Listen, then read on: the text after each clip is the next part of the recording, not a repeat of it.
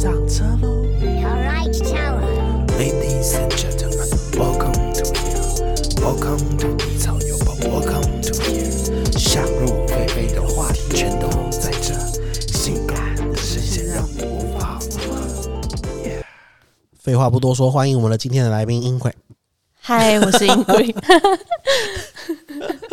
你也太快了吧？对，你知道为什么我要那么快吗？为什么？因为我看你在拉棉被，我觉得我要那么快，我想说，我不是还在拉棉被吗？我想搞你。我刚刚没那么快啊！有时候我应该会讲个 slogan，对不对对对对对对对，没有没有没有，我要看你的反应力如何，因为你做的工作是一件非常需要反应力的事情。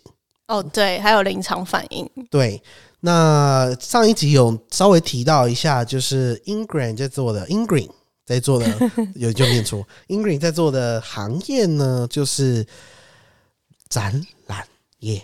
对，我的工作，诶、上一个公司是国际，就是要出国的，然后主要是大陆跟东南亚这样。那我们先简单介绍一下，简单介绍一下什么叫做展览业好了。嗯，应该说，我因为我其实从事也只有两年半，所以其实没有到很深入。但是我知道的是，呃，通常你们去看到的展览，通常会有一个很大很大的展览公司帮你做大会的统整，就是整个大会就是整个展览的会场主办单位这样。嗯，然后呢，里面会会有里面就会有一小个一小个的摊位，然后有一些摊位他们会说，就是我要自己装潢，那他们自己装潢的时候就会找公关公司、装潢公司自己装潢。嗯那我上一个公司就是那样帮小摊位装潢的公关公司，这样。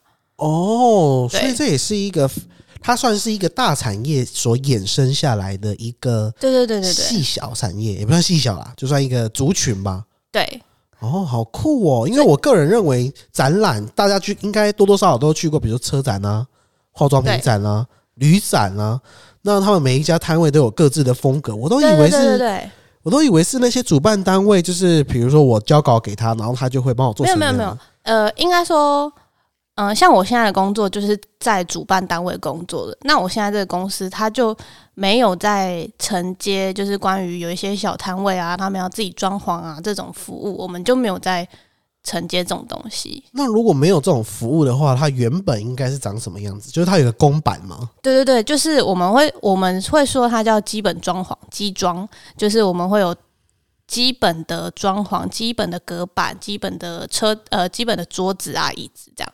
可是有些厂商他就觉得，看我里面有一百多个摊位，每个摊位都长一样，我就是要特别不一样，那、啊、然后他就会自己找其他的厂商，然后自己画设计图啊，我就是要特别高、特别亮，这样灯要打特别多这样，然后就会找我签一个公司这样。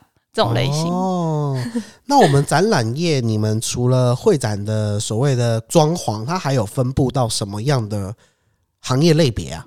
嗯，有一些有一些公司它是专门装潢的，那就是主要就是有设计师画设计图嘛，然后负责装潢啊，就是把整个场展馆都搭建起来。然后像我的话，我们上一个公司的话，就是它除了搭建这部分以外，然后还有公关的部分，就是主持人呐、跟现场的，譬如说活动，我要怎么行销，然后跟攻读生，我今天如果要请攻读生的话，也可以找我们这样，哦，对，就是包罗万象。哦那为什么你会特别说国外跟国内啊？展览这件事情它是有分专门的吗？就是我的意思是说，专门做国外跟专门做国内。有诶、我一开始觉得没有，但是后来我有发现，呃，有一些公司他们就是应该说有很多公司专会专门做国内，他就不会再碰国外的。那有些公司他就专门做国外的。那当然也有一些公司它国内国外都有做，可是它就会分成两个部门拆开，它不会合在一起。所以其实它差异化是很大的。大吗？我觉得台湾，呃，应该说我现在这个公司，它在台湾是蛮大一个公司嘛。那因为它现在这个展就是属于比较民众消费展，就是嗯比较像妇幼啊、宠物这种，人人都可以进去，然后主要就是在里面花钱啊这样。可是国外有很多都是偏向那种专业展，就是专门找 buyer。专门找哦合作洽谈那种，那种就不是一般民众都可以进去，然后也不是专门进去买东西那种，就不太一样。所谓的展览有几个大项，我好像当初学的时候有三个大项，对不对？我不知道，我只知道这两个，我我不是专门学的。哦，对啊我我当初学的时候，我现在在学啦。那个展览，展览老师不要杀我，不要杀我，不是你为什么要学这个啊？我觉得很酷啊，展览呢、我以前觉得展览是什么，你知道吗？怎样？就是园游会啊，哈 没有，差很多。哦，园游会就逛逛啊，买买啊，然后有摊位啊，我的概念就是这样，对啊，是蛮像的啦。是不是一样？所以你说你在做展览，我因为我刚时候我也是刚好选这个课，然后我才吓到说，哦，诶原来其实它是一个很大的事业版图，而且可以完成。对，可以完成很多人的梦想。比，如说你想要环游世界，你就做国外的那个对对对展对对览啊。对对对，你看，像他，等一下我们就会讲到说他第一次出国工作的那种心得，很酷。对你可以看一百六十公分没有办法当空姐，那你就做这个，你可以环游世界啊，对不对？对，真的而且每一个国家它一定都有展览场，真的，所以这个行业它其实是全球性的行业，它并不是单一的行业。你看看，如果是那种车展、日内瓦那些，全部都有啊。对啊，就是很多很很多多啊而且你想到什么都有。所以你就可以更多的选择说啊，我要做什么或者是什么，我们大家给你一个参考，好不好？对。那我记得说展览它好像有几个方向，比如说第一个就是我们刚才讲的消费展，对。就是它是给 buyer 呃所谓的就是消费者一般民众，就是它直接直接对接的。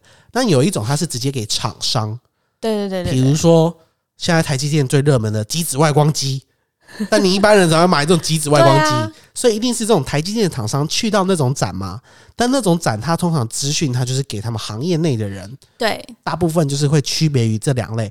当然也有就是第三种就是混合的，它就是给所谓的消费者也可以进去，厂商你也可以进去的这种混合，大概有三种这种类型，嗯对吧？你看我有在上课。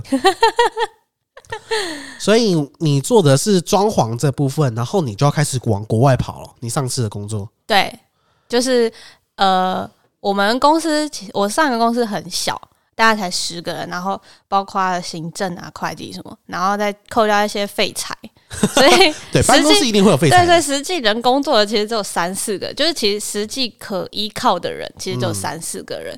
然后我们你看、哦，我们三四个人里面还要包括装潢跟公关，嗯，所以就是我们其实每个人都身兼多身职，兼多职，然后你叫我剪片，我还会剪片；你叫我干嘛，我就会干嘛。就是你叫我设计东西，我还会用 AI，就是什么都会一点这样。但是每个都不专精，没关系啊，但是就是很多很多技能都是用在现场。我今天如果这个图突然少了一角、缺了一角，我就可以马上用 AI 把它变出来。就是虽然不是很深入的东西，但是这些技能就是可以在现场马上用到。那你第一次，因为你们做国外展嘛，对啊那，你第一次出国是去哪？我第一次好像是去东南亚吧，但是那时候是前辈照我，所以我就基本上完全没有在 care 什么东西，哎、第一次出差是什么样的感觉啊？就是就领工费出差什么没有。样？我那时候就是单纯，因为我我那时候应该说，我第一次进那间公司的时候，我是误打误撞，我完全没有对展览有梦想，然后我就是以一个行政助理进去，然后因为刚好前一个企划离职了，被搞掉了，然后 公司又懒得培训，所以我就自己又上去了。嗯，然后那时候听到要第一次出国去东南亚，然后我就哇好兴奋哦！我人生只有出去一次到日本而已，可想到可以去别的地方，我就很开心而且不。是花自己的钱，对，然后那时候又跟我一个很跟我很要好的一个前辈一起去，哇，我就更开心了，你知道吗？然后他因为他经验很多，所以我就是也不用 care 什么，因为他会找我，所以我就去那边玩，然后。我就很喜欢聊天啊，然后我就去那边，就是那边有厂商、有工读生，还有民众，哇，大聊特聊，你知道吗？讲中文还是讲英文？讲英文，讲英文，但是因为那里的厂民众都是当地的民众，所以就讲英文。但是那边的工读生，哎、厂商是台湾人，因为我们就是整批厂商去嘛，嗯，所以就是台湾人，所以就可以认识很多各行各业去那边参展的厂商。所以你一次不止服务一个厂商啊？对，应该说我们的摊位里面可能会有五六七八个厂商这样。它会有五六七哦，一个摊位有五六七八个厂商，对，就一人一人一个小位置，呃一人一个桌子，这样有点像这样。哦，对它算是联合的就对了。对对对，就有点像台湾的政府，呃，可能开了一个案子，然后请各行各业的老板一起来组团出国参展，这样。哦有点像这种感觉有种出国比赛的感觉。诶、对啦，对，然后就会在里面认识很多，你就会看到有很多有梦想的老板，他们就是会希望能借由这次的机会，然后到国外去，然后推销他们自己，希望他们能成功。就有很多这种有梦想的老板，哎、我真的很佩服他们。我也这时候也要检讨我们自己八年级生是我都没有梦想啊。对。可是有时候我就会觉得，呃，应该说讲的很难听，其实有时候会觉得他们好像太天真了。因为他们会觉得自己的产品就是好像真的很厉害，然后嗯觉得他们出展一定会有什么成果，但是但其实也还好。对，因为有时候你就会看破一切，你就会觉得说，就是三四天的展览，其实也签不了什么合约还是什么。我觉得老板就是应该有他们这种傻劲儿。对，我会觉得就是冲劲吧。对我每次也是在公司跟老板说啊，哪不可能啊？我们老板说做做看嘛，不做他们没做过不知道嘛。对，都会说你做了再说，对啊，到做了做到一半有问题再问。对。对，就是这种。然后心想说，看累的是我，又不是你对妈的，在那边然后。做不做不出来，又在那边骂，看你怎对啊么不会做啊？哎呀，这个东西也不会，对啊，会上网查，就是这种。趁机抱怨。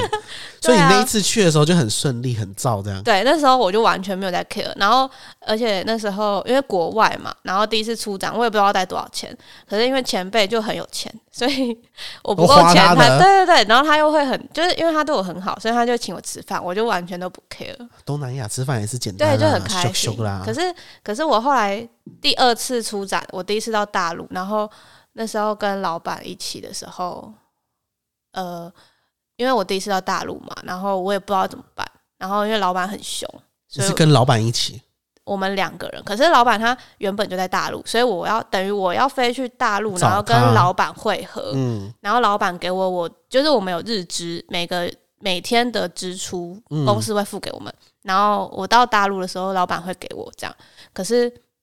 等于我我就完全没有经验啊，而且我第一次就是那么废，就是前辈在带我，嗯。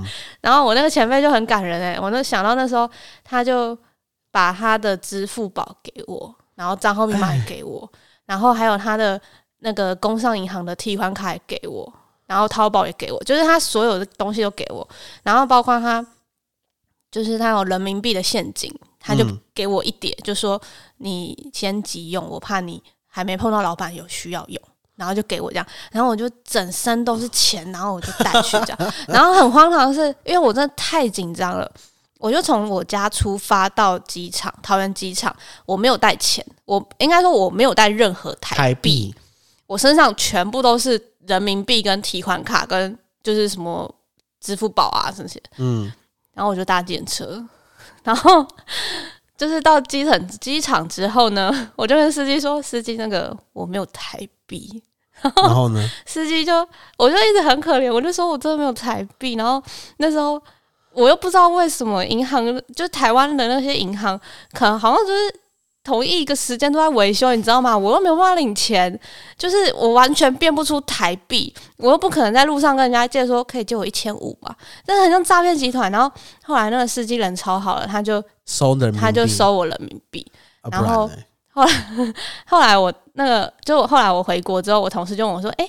啊，我我给你的那个钱，你有没有花到？”我就说：“哦，我在台湾花到，我就付急诊车钱。”然后他就觉得我超荒唐的，他那个前辈是男生还是女生啊？男生啊，啊，怎样？懂了啦，没有，他结婚了，懂了，懂了，懂了，更懂，什么？更懂，更你懂，懂什么？你懂什么？他把你当妹妹疼，妹妹妹妹疼啊，妹妹疼对对对，但是他很很像我爸。哦当爸爸疼，然后当女儿疼，对啦对啦对啦懂了，懂了，懂了，懂什么？我觉得你的懂不是真的懂。好 好。那你后来遇到有遇到老板吗？哎，你要飞去哪里啊？诶、昆明，云南昆明的，哦第一次去云南昆明，然后就遇到老什么农业。展吧之类的。不是不是不是，那时候是什么啊？台湾精品哦，还是什么之类，哦，也是专业，展，嗯，嗯，就是嗯对啊我。有听过。然后反正路上都一是一一切都很顺遂，然后也没有花到任何就是我朋友我同事给的钱，因为老板很有钱，然 后老板就是老板他就很有钱啊，然后就是都会带我吃好吃的，然后就会说什么。就会他就会说什么，哎、你今天要吃什么？我就会很客气说，哦，我不知道、哎，都可以这样。然后他就说，那吃个海底捞好了。然后我就会很正经，因为我那时候观念就是海底捞很贵，然后海底捞在大陆蛮便宜的，我就很震惊说，怎么可以说吃就吃这么贵的东西？哎、你叫人家乡下来的孩子、哎，真的，我那时候真的这样觉得。然后反正我就想说，好吧，老板要吃我就陪吃，然后我就很开心的吃吃吃。所以那一趟旅程我几乎就是很开心的在吃吃吃。好爽哦！出国，哎、虽然我是一个很常出国的人，没有错啦，我也很常因为出公差而出国，但是因为就是这个公差都是因为家里的事嘛，家里的工作嘛，嗯嗯所以其实花的讲难听一点也是自己家里的钱，哦，对。对吧？对，所以其实我就没有办法体会到就是用公费出国这件事的愉真的快很。开心，而且而且我还想到那时候在大陆，因为大陆的那些男生女生，不管是男生还是女生，他也不管你的年纪，嗯。因为我看起来就很年轻，然后他们就会叫你哎、小姐姐小姐姐，嗯，小姐姐，我就会觉得哇好爽哦，等下又不是说小妹妹，就是我好爽。好。爽哦，就是小姐姐小姐姐，然后我就声音怎么那么好听、啊？对对对对对，然后就是说什么你们台湾的小姐姐都讲话好好听，好温柔哦，然后我就会想说，哇，好爽哦，这样就爽。真的，我真的很爽哎、哎、你知道我听过一个，我不知道算是嗯，应该是那个人自己的怎么讲，就是嗯，应该偏见吗？还是怎样？他说，因为我我都去广州比较多嘛，嗯那广州的时候他就说，哎、你知道吗？好险是台湾人，因为我有些朋友啊，因为广州它是大城市嘛，其他地方都涌进来。他说，如果你在广州不是讲台湾腔，或者是讲当地的粤语广州腔的话，嗯都会有点被人家排斥或者歧视。哎、真的，然后我觉得说，身为台湾人好像好爽。我爽，后来有发现台湾腔很好用这件事，真的。，对，而且我跟你讲，而且我那时候就是太习惯了，我还会在大陆，然后要讲别人坏话，我就用台语讲，这样。这时候就很庆幸，对我刚刚也是要讲这个，对。这时候就很庆幸说，干我台语很好。对，那如果是廖天宇那个，又是他，美要公打义耶。你总有一天要邀请他来这对，节。哎，老司机也是美要公打义，他听得懂啊，他们听得懂。美要公打义，今天美要公把人拍位呢。哎、可是我跟你讲，这有一个缺点，就是你回国，我回国之后我会不适应，然后就是要讲别人坏话，我还用台语，然后就会想说，干这里是台湾，大家都听得懂，很难呢、那你就直接讲坏话就好了嘛，干嘛 干嘛要小心就是小赶快忍住啊！哦。不过你后来回来之后，该你们多久要出国一次啊？诶、要看我们就是展期，就是那一年的展有多少，但是大部分就是一两个月出一次吧。哦，但是每一次去不一定是谁或是谁这样，对，就是看公司安排，毕竟我们公司就是几个人这样啊，对啊，对轮这样。啊，对啊，那你一次大概就两个。后来会觉得就是很想要不想去了吗？还是不会啊每次都很想去？我就是一个热衷于出国的人，没有，我就会觉得我，毕竟我家里不是那么富裕，我就嗯会觉得、哇，譬如说我去泰国、去印尼、去印尼好了，我就会觉得哇，我这辈子大概不会自己去印尼这种地方吧。我太悲观了吧？应该说，因为大家要出国，要么就是去一些日本、韩国、泰国这种。哦，对啊意思是说不会？你叫我去，印尼度假，你说去什么巴厘岛那种就算了，你叫我去印尼城市度假，我就不会不容易想到会去那不。想花那个冤枉钱。对我就会觉得，然后我就会反观，就会觉得说，嗯，那我趁着公司出差去这些国家，好像也不错。对啊，不错啊。对，啊，那你后来又去了泰国，哦，对，就是那时候也是要出展，然后跟我朋友，那时候是好像两三个人去，然后哦，那一次很荒谬，那一次有一个场，应该说我们的主管，呃，应该说我们的客户啦，呃，请我们的客户，然后客户的长官来到现场。结果客户的长官，他的好像子女还是女儿，就抱了一个小孩，然后也到现场来，然后喝着拿着一瓶真奶，就是当地买的真奶，因为那时候他们好像东就东南亚好像嗯，有很多台湾的饮手摇店这样，嗯，然后他就买了一瓶真奶，但是他没有那个珍珠奶茶的吸管，他没有，珍珠。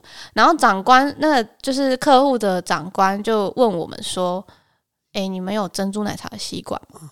然后我就想说，看我谁会有生啊？啊？谁出展会带吸管？嗯，然后，可是我又是那种就是人家要提出要求了，而且是客户诶、然后我就开始跑，因为那时候展馆嘛，我就开始跑楼上楼下的那个美食街，我就然后因为我又不会讲吸管，因为其实我英文不是那么好，嗯我就开始到处讲 bubble tea bubble tea，然后完全没有饮料店诶、我就想说这也太衰了吧，然后我就突然想到说，哦，那时候泰国好像搭计程，我那时候好像是搭地铁去的，嗯地铁站。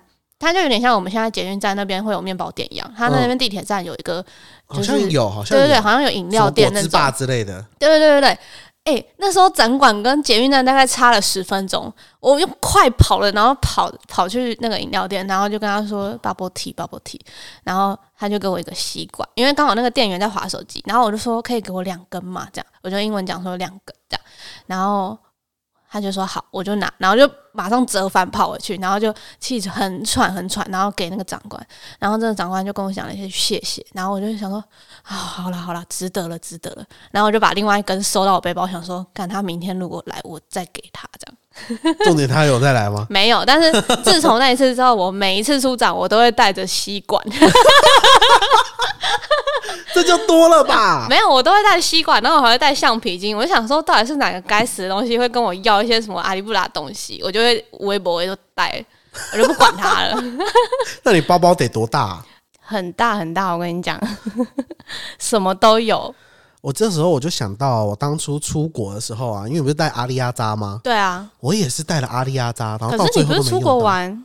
对啊，没有，我有出国，我有去缅甸出差啊。哦哦，然后我以前的习惯都会带很多阿里阿扎，到最后我精简到什么地步，你知道吗？怎么？我只用登机箱去缅甸出差二十六天。哈登机箱哦，哦，登机箱哦，我完全不挂行李哦，屌吧？屌而且里面还塞了一个什么，你知道吗？什么笔电？不是喇叭，哈，而且我的喇叭很大，就是大家有一导那个 BOSS 最大的那个喇叭，一万多块那个，你疯了我里面还塞喇叭哦。所以你根本什么都没带啊！对啊，就带衣服而已啊，哇塞，屌吧？没有，我跟你说，我就是带公司的那些阿里不达的东西带很多，但我自己的东西很少。才怪，女生出国都没有，真的真的，我就是带我的，我有一颗肥皂，然后跟洗洗头发的，然后跟沐浴球。再讲啊，再讲嘛，再没有讲啊。，我洗澡就带这三个，然后呢，化然后跟两包子，就是一包化妆包，一包保养包，然后跟所有的衣服就这样。而且衣服我是去七天，然后七天我大概只带了三四套，就这样，还好吧？还还好，行我觉得还好啊。行那你在出国的时候，你都没有水土不服过吗？没有，我很适应哎、还有人问我，就是还有当地人问我说：“哎、你是当地人吗？”我说：“我不是，你又没有很黑因为他们觉得我就是很聊得来啊，哦。尤其是在新加坡，我真的很开心。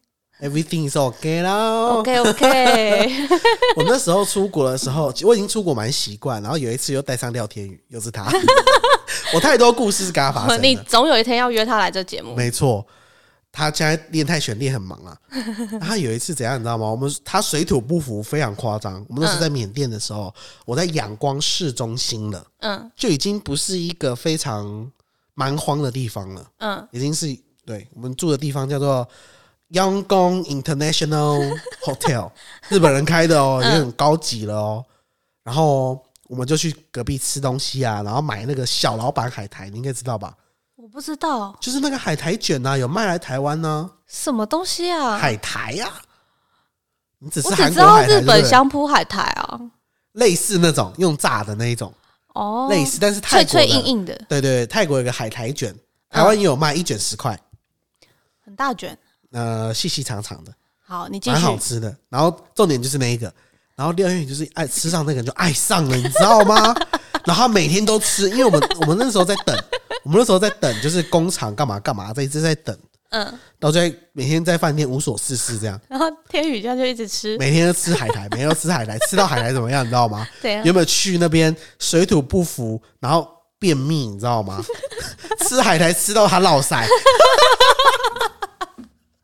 这很好笑哎、哎、他他的大便都是黑色的，他以为他的胃坏掉了，你知道吗？我说等一下，因为我自己也快要落腮了，因为你知道海苔是纤维很多的那个植那个嗯食物嘛。然后你吃太多海苔，其实便便很难凝结，所以他到最后就一直跑厕所，然后海苔全部整个厕所都就是哗啦哗啦哗啦哗啦，对对对，就就一直 超好笑。我可以想象他天真的坐在房间，然后吃着海苔，很开心这样。而且你又 而且你又知道那个缅甸很热嘛，嗯，所以他到最后我们两个都不穿裤子，只穿内裤，一样也方便脱裤子大便，很荒唐哎、超荒唐的，超级无敌荒唐的。结果你们那个旅途就是吃海苔，然后落晒，对啊，到最后我们就说不行不行不行再吃，不能再吃了，因为真的一直拉，就是一直擦屁股很累，你知道吗？家里又没有免那个饭店又没有免治马桶，虽然他是日本人开，但是没有那么高级，真的很好笑啊超啊！好笑的。哎、但是你出国，你有去按摩吗？没有，我没有。哎、啊有一次啦，有一次我忘记去哪一国了。呃，我跟你们说，去印尼，嗯印尼的话，那个他们有那个正规是正规的哦，正对，干嘛特别强调 不？是因为东南亚很多不是正规的，对对对对对。然后我跟你们说，印尼它有就是你看到路边有很多那个按摩店啊，嗯那些都已经够便宜了，但是还有更便宜的是，你叫按摩师到你房间去按，是正规的，然后你可以挑男生女生。你不用一直强调好不好？不是因为我 怕很多观众会觉得是黑的啊，哦是正规的，然后那个更便宜耶。然后你就想，你你今天去那个就是东南亚的夜市啊，买了什么小串啊，然后到房间，然后再请人到你房间按摩，哇，很哦爽，然后又便宜，重点是便宜，真的好爽、哦，真的很爽。而且我想到按摩啊，我那时候在缅甸按的时候，有史以来最便宜。对他们真的好便宜哦你知哦，道一个人两小时多少吗？多少？一万缅币，大概是两百多块台币，哎、真的很便宜耶！爆干便宜，然后按到超爽，然后每天聊天你都要去按，不是廖天宇很忙哎，而且你知道吗？这我一定要讲，但是很丢脸，因为你知道他还是没有交过女朋友的状态，嗯，他应该没有自己去花钱体验鱼鱼水之欢这件事情，嗯，所以他只要每次被按摩是稍微比较 OK 一点的小姐姐，他就会小田雨不受控制，你知道吗？因为你知道按摩就会按到大腿内侧，你知道吗？他就会然后他就会很慌张吗？他就会很害羞，然后那些姐姐就会在那边笑，然后只要姐姐在那边笑的时候，我就说干嘛硬了，真的很好笑哎、我就觉得好丢他脸真的很哦。天真，你不要怪他，他真的很天真然。后他就会说哦，好舒服哦，我都不知道他只是他哪一个。脸是不是都红了？他都要把纯正的，然后变成要黑的。真的很好笑哎、但是这都不是今天的重头戏，什么东今天的？重头戏要来了。刚刚前面的展会都是幌子，什么东西？我跟你讲，你总是会有在国外艳遇的时候吧？哦，有一次啊，就一次而已，就那么一次。我在新加坡的时候，有这么惊，有很惊心动魄吗？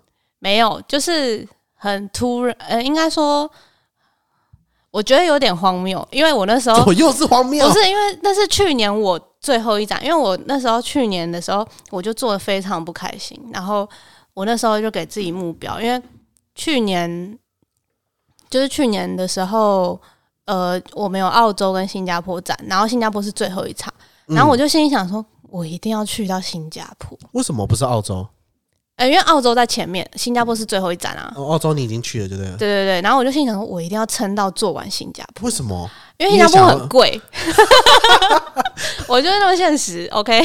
因为新加坡很贵，然后又是我就想说，嗯、那么贵，我自己不可能，我自己应该很难，就是去一一次七天这样。嗯然后我就想说，我一定要撑到去新加坡。然后那时候去新加坡啊，然后我又带一个新人，所以我就开始使使唤他。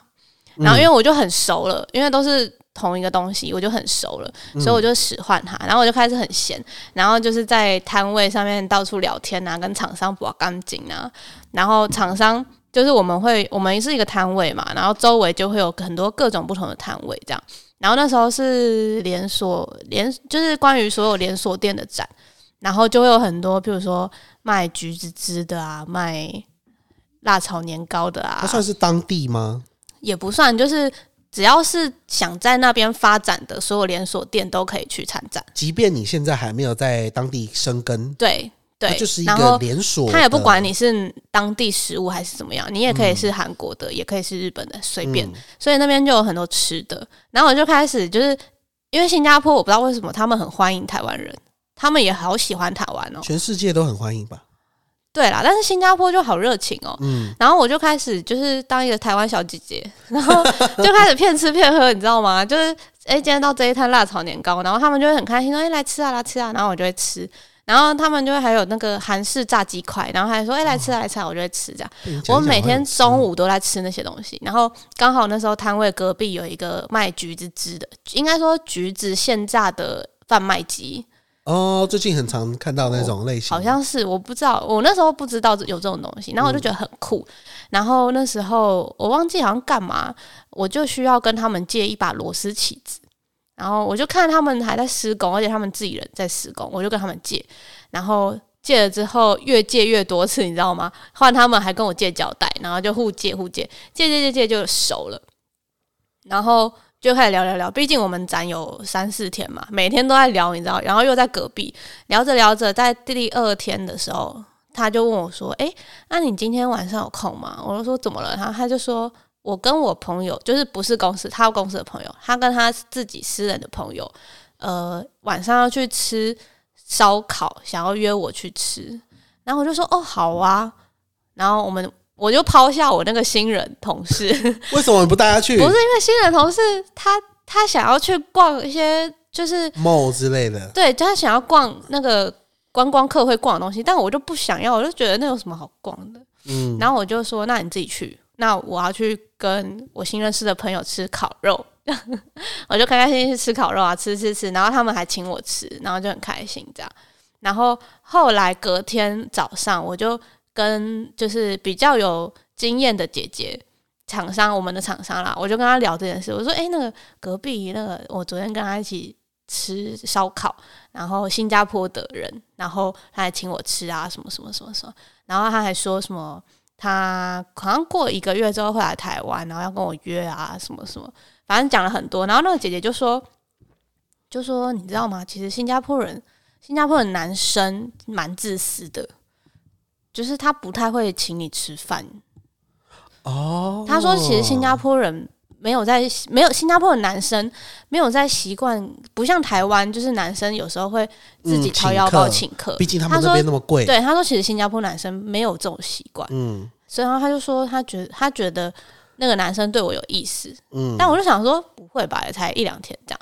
然后后来男生就是那么快就可以决定这件事情，我不知道啊，然后后来回台湾之后，我们就一直聊天，一直聊天。然后他还真的有来台湾哦，嗯然后他就他他跟他那个就是吃烧肉的朋友，然后他就到台湾，好像台中还是哪里，然后就去钓鱼。他喜欢钓鱼，但他觉得台湾的鱼钓的比较多元，他是这样跟我讲。然后因为他钓了鱼，他又不能带回新加坡，你就是那一只鱼吧？他不是，然后他就寄来台北给我、欸，就是把鱼寄来台北。但他没有来台北见你没有，因为我那时候太忙了。哦，啊我没有办法他新加坡去人，对不对？对对对对对，然后他就把鱼寄来给我，然后我就想说，哇，就是有免费的鱼哎、这根本不算艳遇，好不好？不是，我就觉得很开心啊。然后后来后来他就因为我们有一个厂商，他是卖拐杖的，嗯然后他就很孝顺，他想要卖买一个拐杖给他的阿嬷，然后他还说。他还说：“你可以帮我买吗？”然后我就说：“哦，好啊。”然后因为那一家店刚好就在我家附近，我就去帮他挑了一个拐杖，然后寄去给他，是不是很棒？那你的艳遇就这样结束了。对啊，然后后来聊着聊着，然后后来就遇到什么啊？哦，后来他就说他要去，反正我们每天都在聊天。嗯然后他自己还开了烧烤店啊，然后还约我说我下次可以去啊，什么什么说。新加坡可以找他吗？对对对对对对对，很开心。可以耶，我们下次去新加坡吧。可以啊，你怎么约的那么突然呢、出国需需要思考吗？可能机票买了就去啦。等疫情之后吧。啊，当然，当然，当然。反正他后来就是他后来还想去香港什么什么，然后反正就是想约我，但是我就是太忙了，然后那时候又刚好快离职了，我就是我觉得我就觉得我不能那么挥霍，因为我快离职了，下一份工作我不知道去哪里找，然后我就先拒绝他，然后后来就因为疫情，然后我就关心他，他也关心我、啊，然后后来因为我又突突然开始忙起来了，然后我们就突然就慢慢没没联络了，这样，然后艳遇就结束了。你现在是越来越心虚。对啊，你是不是因为我看着你的脸，你好像觉得说，啊，怎么艳遇就这样结对啊艳遇怎么怎么没有就让他继续？对呀、我就那男的帅吗？不帅，但是就是我跟你讲，很像天宇，哈，他的他的风格很像天宇，然后很笑口常开，但是不像天宇那么天真。但是他的外表像天宇那样，OK，就是笑口常开，然后也不是很高，但是就是 不是天天宇，我跟你说，天宇我爱你哦，也不是我是说很高，就是跟天宇一样可爱可爱的，是啦，是没错啦。对。不过我们说回来，展览这个行业哦，你觉得它带给你最多的，嗯，怎么讲，人生的收获是什么？收获吗？嗯，因为毕竟大家在做每一个行业，比如说我现在做 podcast，对啊，我才能理解到说，其实我对于声音是蛮重视的。哦因为我小时候开始玩所谓的耳机嘛，嗯其实大家买过那种，比如说 Beat Studio 那种行销耳机，我也都买过。嗯，我耳机就是用万元在跳的，Sennheiser 我也买过，什么都买过。但是发达了，各位。但是自己开始用麦克风，然后传递讯息给别人这件事情，其实没做过。然后我开始做的时候，其实觉得蛮有趣的。对我现在也觉得蛮有趣的，欢迎你成为我们固定来宾，鼓掌！我现在也觉得蛮有趣的啦。那有没有什么是你在这个展览当中，你觉得你最不可或缺的一个元素，就是它会应用在你下一个工作？嗯，我不知道哎、其实我觉得应该说我会来展览业，其实也是误打误撞，我完全没有什么展览梦。然后我一开始其实我就只是觉得说，嗯，我喜欢跟人家互动，嗯，我不喜欢那种就是每天待在电脑前面，然后一直打电脑，一直打电脑，这么无聊 boring，然后每天做的事都一样，我不喜欢。然后我就转到服务业，但是我就发现服务业的工作时间，因为我是一个家人，在我心中很重要，我不能每天都没有办法见到他们。但是服务业很多工作是呃早出晚归，然后假日的日子又不一样，休假日子不一样，所以我就没有办法见到他们。后来我就舍弃了服务业之后，碰巧应该算碰巧，我就进入这一间公司，展览业的公司，我才发现说，展览业其实你看我们事前跟事后虽然都在电脑前面，但是是就是在展期间，我们其实有点算服务业，嗯。因为我们要服务所有的民众啊、厂商啊、客户，我们其实算服务业吧。嗯，我自己是这么觉得。是啊，那我就会觉得说，嗯好像很符合我，就是呃，可以跟人家接触，然后我也很喜欢，应该说我很喜欢跟人家聊天，就是有点像装熟嘛，与人互动，装可爱要东西吃 这类的东西，我其实就是一只兔子而已啊其。实我蛮喜欢的，就是我蛮喜欢，就是跟人家热络的感情，然后可以认识很多各种不同的人，我觉得还蛮酷的。然后后来才渐渐发现说，嗯，我好像还蛮适合这个行业的。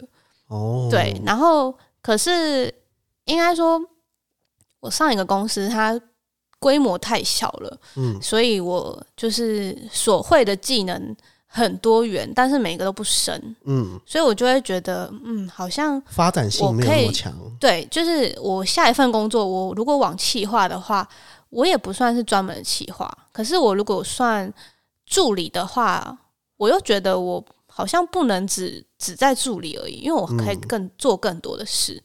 那我如果在小编的话，可是又觉得好像哪里怪怪的，对，所以我后来就又转回，因为我原本想说，嗯，我好像可以有更多的选择，可以做别的行业看看。可是我后来就觉得，我好像可以再做做看展览业，嗯，然后又刚好因为疫情，我就又做回台湾的展览，然后才发现说，哦，我因为我现在做的是秘书的工作，然后还是一样，就是展前展展后都面对电脑。但是很幸运的是，我这个职位可以到就是展览当中去，就是现场一样服务业，很开心。嗯我就觉得哦，那好像就真的是我要的。哦，对，而且我就是，我就觉得这一次这应该说这一份工作，呃，同事跟老板我都觉得还不错。我因为你们规模也很大嘛，台湾龙头嘛，心不敢说，不敢说，不敢说，不敢说。其实我觉得做服务业的人应该也很常遇到这种情况，像我当初做美发服务业的时候也是这样，朝九晚也不算朝九晚五啦，反正就是工作时数很长，然后生活周期跟别人也不一样，所以见到家人的机会也变少了。对啊，而且我会觉得说，如果我今天单纯的服务业的话，那其实我没有办法做到三四十岁。欸对你一定会有一些晋升嘛，或者是啊，你即便你一直在一线服务，你也会觉得自己必须要提升自己的能力。对，，而且我觉得服务业它其实很吃体力。嗯，非常。我今天如果呃，譬如说我今天感冒，我就没有办法全力以赴，或者是我今天生理起来，我就嗯没有办法，就是呃无时无刻笑脸服务大家，我没有对办法。那可是，在展览业的话，呃，我只要撑过那几天，其实我就可以了。嗯，对啊，所以其实也不用熬到那么多，每天都是在服务，就是多元的行业。对对对，然后我就不会这么的觉得很无聊，每天都做一样的事情，因为每个展我其实遇到的人都不一样啊。对啊我觉得会觉得很开心。我觉得这也是一个我很喜欢这行业的地方。这也是我为什么会推荐大家可以去做这种展会的行业，因为我觉得啦，我觉得台湾应该有很多年轻人不知道有所谓展会这个行业。对，但是但是我要跟大家说，这个展这个行业它其实，诶、讲坦白，它是一个血汗的行业。我觉得每个行业都是啊，对啦，但是不要把它想的很很梦幻，整天出国，然后设计很像设计公司那样，他其实嗯很血汗。因为很多展览公司，它其实都是责任制的，加班制不会给你任何加班费啊，什么什么，就是你不要把它想的太梦幻，它其实每一个行业绝对都不会是梦幻的，我相信。是这样，即便那种澳洲大堡礁的管理者，他也绝对不会是最梦幻的。真对的，所以呢，在节目的最后啊，我也希望各位听众，你们可以了解到展会的魅力的地方，那也知道展会辛苦的一面，因为他们每一个展会，所有的厂商都会给客人们，或者是想要买他们的东西的 buyer 一个最好的印象。那最好的印象一定会想要在那三四天的展出，所以你就知道他们事前工作会有多么的繁琐，跟有多么的鸟毛。所以，当他们在这一个高压的环境之下所展现的一切，都在那三四天所展现给你看的时候，你一定会用尽全力去服务他们，也去服务当下来的所有的客人，说对吧？真的，好啦，那我们今天展会的介绍就到这里，欢迎继续收听我们的低潮有宝，要记得订阅哦。我们今天节目就到这儿，拜拜，拜拜拜拜。